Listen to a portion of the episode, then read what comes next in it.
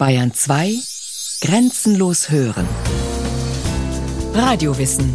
Montag bis Freitag kurz nach 9 und Montag bis Donnerstag kurz nach 15 Uhr.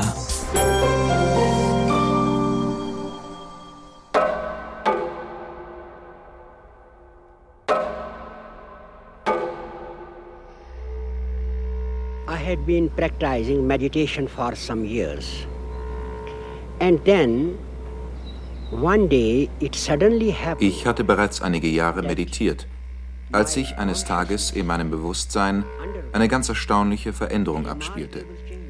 Es kam mir vor, als sei mein Gehirn plötzlich in strahlendes Licht getaucht und als würde ich mich selbst irgendwo außerhalb meines eigenen Körpers aufhalten. I felt as if I was swimming everywhere outside the body. Was der indische Buddhist Pandit Gopi Krishna schildert, ist der Durchbruch in eine Bewusstseinsebene, die dem nicht meditierenden Menschen nicht offen steht. Die Meditation ist für den Buddhisten der Weg zur Erleuchtung. Aber was ist Erleuchtung? Ein Pilger fragte den Buddha, Bist du ein Gott? Nein, erwiderte der Buddha. Ein Engel? Nein. Ein Heiliger oder ein Prophet? Nein. Was bist du dann? Ich bin wach.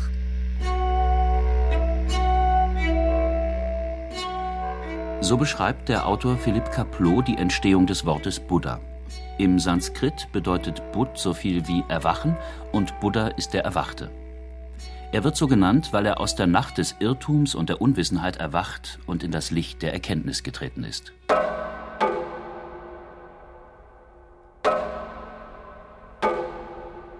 Der Name deutet schon auf einen wesentlichen Unterschied zu den Offenbarungsreligionen hin. Der Buddha wird verehrt, weil er aus eigener Kraft allein durch Meditation sein Wissen erreicht hat, nicht durch die Offenbarung eines Gottes und nicht durch das Studium heiliger Schriften. Im Buddhismus geht es nicht um Glauben, sondern um Ethik und Erkenntnis. Daher gibt es für den Buddhisten auch nicht ein Gebot wie das erste der zehn Gebote im Christentum. Ich bin der Herr dein Gott. Du sollst keine anderen Götter haben neben mir. Oder die Sure 112 des Koran. Er ist der eine Gott Allah, der Absolute. Dieses ausschließende Element gibt es im Buddhismus nicht. Wer an buddhistischen Übungen und Traditionen teilnehmen will, muss nicht seine Religion wechseln, jedenfalls nicht von buddhistischer Seite her. Buddha ist kein Gott, der einen anderen durch Gnade erlöst, sondern ein Wegweiser, ein Lehrer. Er ist ein Mensch, der wie alle Menschen dem Alter, der Krankheit und dem Tod unterworfen ist. Er unterscheidet sich von anderen Menschen dadurch, dass er alle Verblendung und alle Gier überwunden hat. Theoretisch kann es in verschiedenen Zeitaltern mehrere Buddhas geben. In unserer historischen Zeit ist jedoch nur ein Buddha erschienen. Siddhartha Gautama aus dem Stamm der Shakyas, weshalb er auch Buddha Shakyamuni genannt wird, Weiser der Shakyas. Kapitel 1 Das Leben des Buddha Siddhartha Gautama kam ungefähr 560 vor Christus als Sohn einer vornehmen Familie in Lumbini, einem kleinen Ort nahe der Stadt Kapilavastu im heutigen Gebiet von Nepal zur Welt. Sein Vater Suddhodana war der Raja, das heißt der Gouverneur oder erste Minister des kleinen Königreichs Kosla. Um Buddhas Geburt ranken sich zahlreiche Legenden. Seine Mutter Maya hat ihn jungfräulich empfangen. Eines Nachts träumte sie, dass ein weißer Elefant in ihre linke Seite fuhr. Zehn Monate später gebar sie Siddhartha. Sie war gerade auf dem Weg zu ihren Eltern, als die Geburt begann. Sie hielt sich an einem Baum fest, während Siddhartha auf ihrer rechten Seite aus ihr heraustrat. Maya starb sieben Tage nach der Geburt, denn die Mutter eines Buddha darf nie wieder gebären. An ihre Stelle trat Mayas Schwester Prajapati, die sich um das Kind kümmerte. Im Gegensatz zu anderen Religionsstiftern ist Siddhartha im Luxus aufgewachsen, im Palast seines Vaters Suddhodana. Ich habe mich nur mit feinstem Benares-Sandelöl gesalbt und mit feinstem Benares-Tuch gekleidet. Ich besaß ein Haus für den Sommer, eins für den Winter und eins für die Regenzeit. Die ersten 29 Jahre seines Lebens verbrachte er im Wohlstand. Die Welt außerhalb des Parks und der Palastmauern sah er selten, der Legende nach nur viermal. Bei der ersten Ausfahrt begegnete er einem Greis, bei der zweiten einem Siechen, der auf der Bahre getragen wurde, bei der dritten Ausfahrt einem Leichenzug und bei der vierten einem hageren Asketen. Er wurde also mit dem Alter, der Krankheit und dem Tod konfrontiert.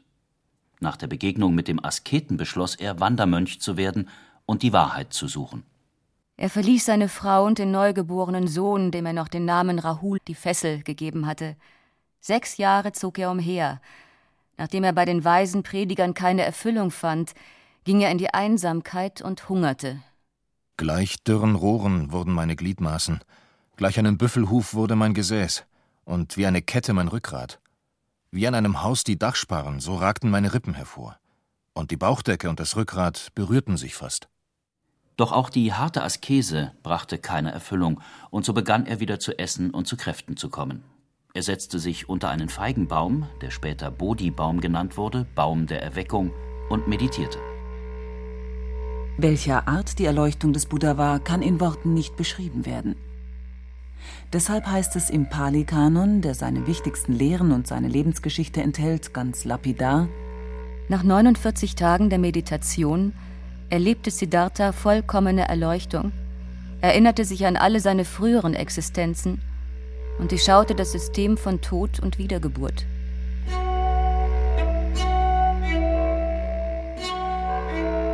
Nun wanderte Buddha nach Benares und traf fünf Gefährten wieder, die sich wie er in der Askese geübt hatten.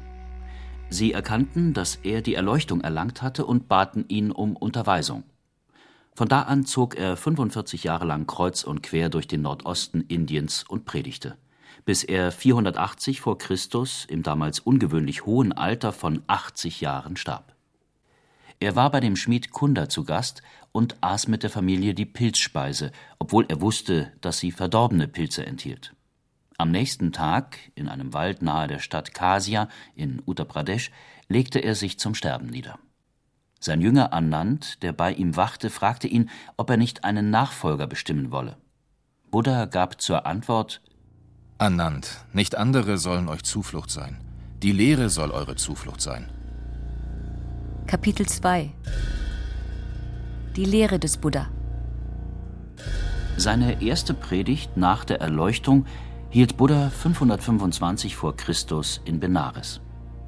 Er erklärte den Jüngern, dass nicht die Selbstpeinigung und die Askese zum Heil führe, sondern nur die Erkenntnis.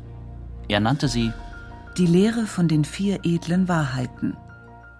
Die erste Wahrheit, das Leben ist Leiden.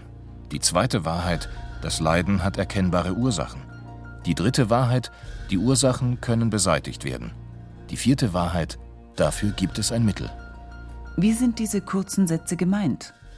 Bettina Hilpert von der Deutschen Buddhistischen Union in München erklärt, also der Buddha hat gelehrt, die erste edle Wahrheit ist, dass die Existenz Dukkha ist. Dukkha ist das äh, Pali-Wort für Leiden, also für das kleine Leiden, wie aber auch dieses ganz unscheinbare Leiden, dieses Unzufriedensein, dieses nicht, ja, äh, sich langweilen, irgendwie, äh, ach, ich habe noch das Bedürfnis, irgendwas brauche ich noch in meinem Leben. Also es ist von den ganz großen Trauer und Verlust und Verletzung und Schmerz und Krankheit bis zu diesem ganz kleinen Unbefriedigtsein, dass in der Existenz das nie aufhört, dass es eigentlich ständig in unserem Leben da ist. Und die zweite edle Wahrheit, die er gelehrt hat, ist, dass Dukkha, diese, dieses Leidhafte, dieses Unbefriedigende, entsteht aus dem Begehren, weil wir immer irgendwas haben wollen, weil wir nicht zufrieden sind mit dem, so wie es ist. Das ist die Ursache für dieses Leidhafte. Und die dritte edle Wahrheit ist die, dass es eben einen Weg heraus gibt. Also es gibt einen Zustand, in dem man das nicht mehr so erfährt, das Leben. Und dieser Zustand heißt Nibbana, nicht mehr brennen, Nibbana ist das Pali-Wort und Nirvana ist der Sanskrit-Ausdruck, aber es ist ein und dasselbe.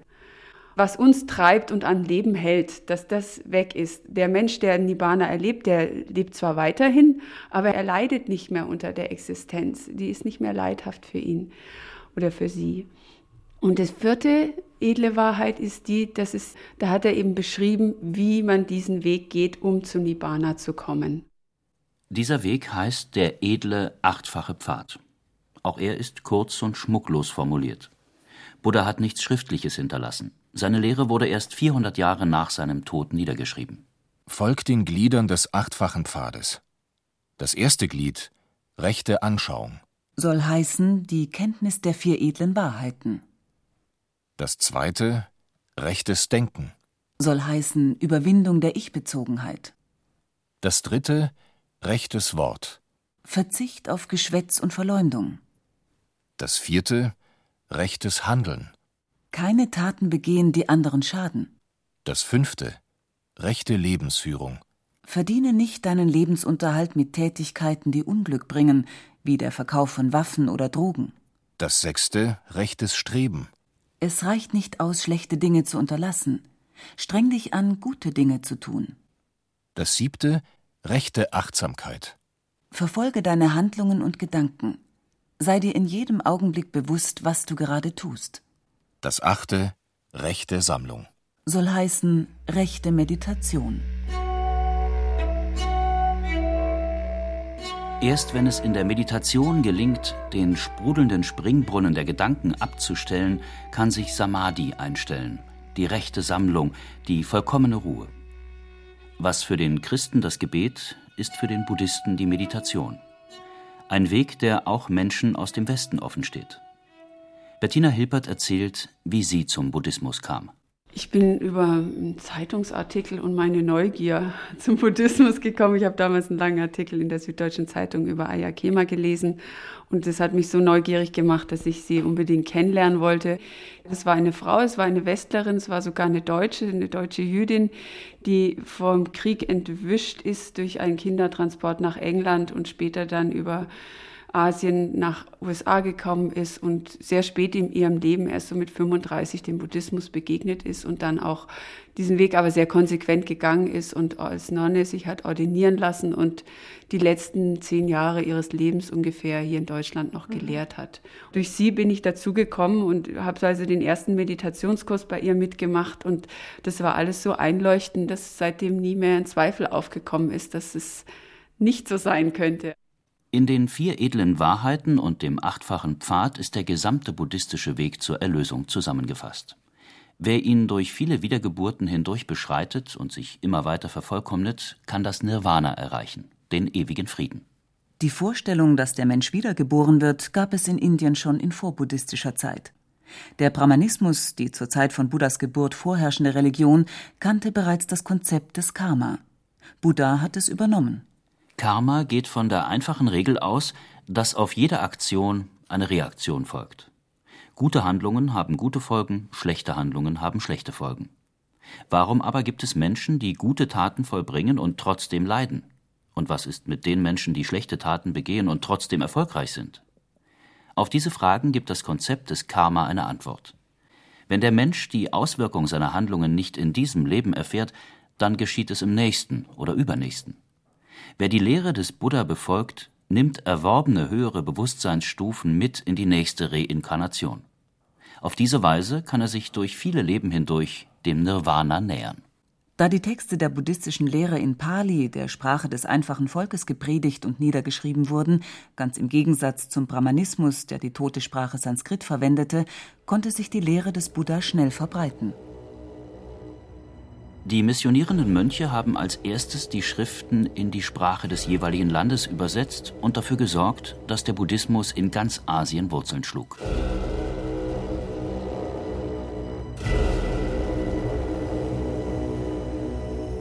Kapitel 3 Die verschiedenen Formen des Buddhismus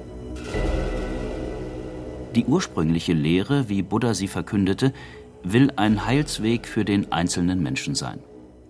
Sie wird Hinayana genannt, das kleine Fahrzeug. In diesem Fahrzeug kommt das Individuum voran. Da es keinen Gott gibt, der Gebote erlassen hat, sind alle Empfehlungen Buddhas für die Lebensführung sittliche Gebote. Erstes Gebot, nicht verletzen oder töten. Zweites Gebot, nicht stehlen. Drittes Gebot, niemanden missbrauchen. Viertes Gebot, nicht lügen. Fünftes Gebot, keine berauschenden Mittel zu sich nehmen. Die ersten fünf Gebote gelten für alle. Mönche und Nonnen müssen noch weitere fünf Gebote befolgen.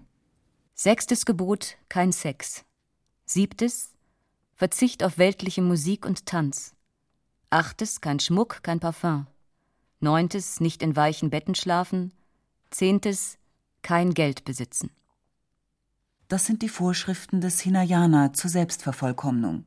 Dazu der Religionswissenschaftler Helmut von Glasenapp. Die ältere Ethik des Hinayana ist eine individualistische Gesinnungsethik. Das Wohl der Gesamtheit ist gewissermaßen eine Folge und ein schönes Nebenprodukt des rechten Tuns einzelner Menschen, aber es ist nicht das letzte Ziel. Anders verhält es sich im Mahayana, dem großen Fahrzeug. Diese Form der buddhistischen Lehre entstand ab 100 vor Christus. Hier steht nicht so sehr das Individuum im Mittelpunkt, sondern die Gemeinschaft. Das kleine Fahrzeug lehrte, dass nur wenige Menschen auserwählt seien, ein Buddha zu werden und dass der erleuchtete Buddha ins Nirvana eingeht. Das große Fahrzeug hält es für eine Geringschätzung des Menschen zu glauben, dass nur wenige Auserlesene ihre eigene Erlösung herbeiführen, ohne etwas für das Heil ihrer Mitmenschen zu tun. Mahayana glaubt, dass jeder Mensch eine geheime Buddhaschaft in sich trägt. Dazu Helmut von Glasenapp. Derjenige, der den Entschluss gefasst hat, nach der Buddhaschaft zu streben, muss ein feierliches Gelübde ablegen, allen Wesen zu helfen und fortan in allen seinen Wiedergeburten zum Wohl anderer Wesen tätig zu sein. Ein solcher Mensch heißt Bodhisattva. Der Bodhisattva geht nicht ins Nirvana ein, sondern er bleibt aus Mitleid auf der Erde und verkörpert sich aufs Neue, um seinen Mitmenschen den Weg zu zeigen, den er selber gegangen ist.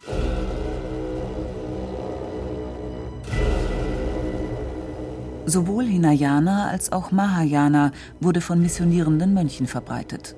Auf lange Sicht gewann Mahayana die Oberhand. Während der Buddhismus schrittweise aus seinem Ursprungsland Indien verschwand, wanderte er im Norden nach Zentralasien, China, Tibet, die Mongolei, Korea und Japan. Im Süden gelangte er nach Sri Lanka, Burma, Thailand, Laos, Kambodscha und Indonesien. Allerdings die sehr abstrakte, vergeistigte Lehre des Buddha hätte nie ganze Völker für sich einnehmen können, wenn die Menschen sich nicht noch eine große Zahl von Dämonen, Geistern und kleineren männlichen und weiblichen Gottheiten hätten erhalten dürfen, an die man sich wendete, wenn man persönliche und weltliche Wünsche hatte. Helmut von Glasenapp. Eine Heilslehre, die so rational ist und auf prunkvollen Kultus bewusst verzichtet, kann nur eine aristokratische Weisheitslehre für wenige sein. Den religiösen Bedürfnissen der meisten Menschen kann sie nur in begrenztem Umfang Genüge tun. Der Buddhismus musste diesen Bedürfnissen entgegenkommen, indem er Kultusformen, die vor ihm da waren, bestehen ließ oder indem er bei sich selbst sakrale Zeremonien einführte, die an die Stelle des bisherigen Götterdienstes traten. Er hat beides getan. Dadurch hat die Heilslehre des Erhabenen im Verlauf der Jahrhunderte, in denen sie bei den verschiedensten Völkern Boden fasste, ein stark differenziertes Aussehen angenommen, wenngleich sie in ihrem innersten Kern immer noch den Charakter einer Philosophie für Denker bewahrt hat. Buddha hat es ausdrücklich abgelehnt, sich darüber zu äußern, ob der Kosmos endlich oder unendlich sei. Der Buddhismus kennt keinen Weltanfang und kein Weltende. Er geht von einer endlosen Reihe von Weltentstehungen und Weltuntergängen aus, einem permanenten Prozess von Entstehung und Zerfall.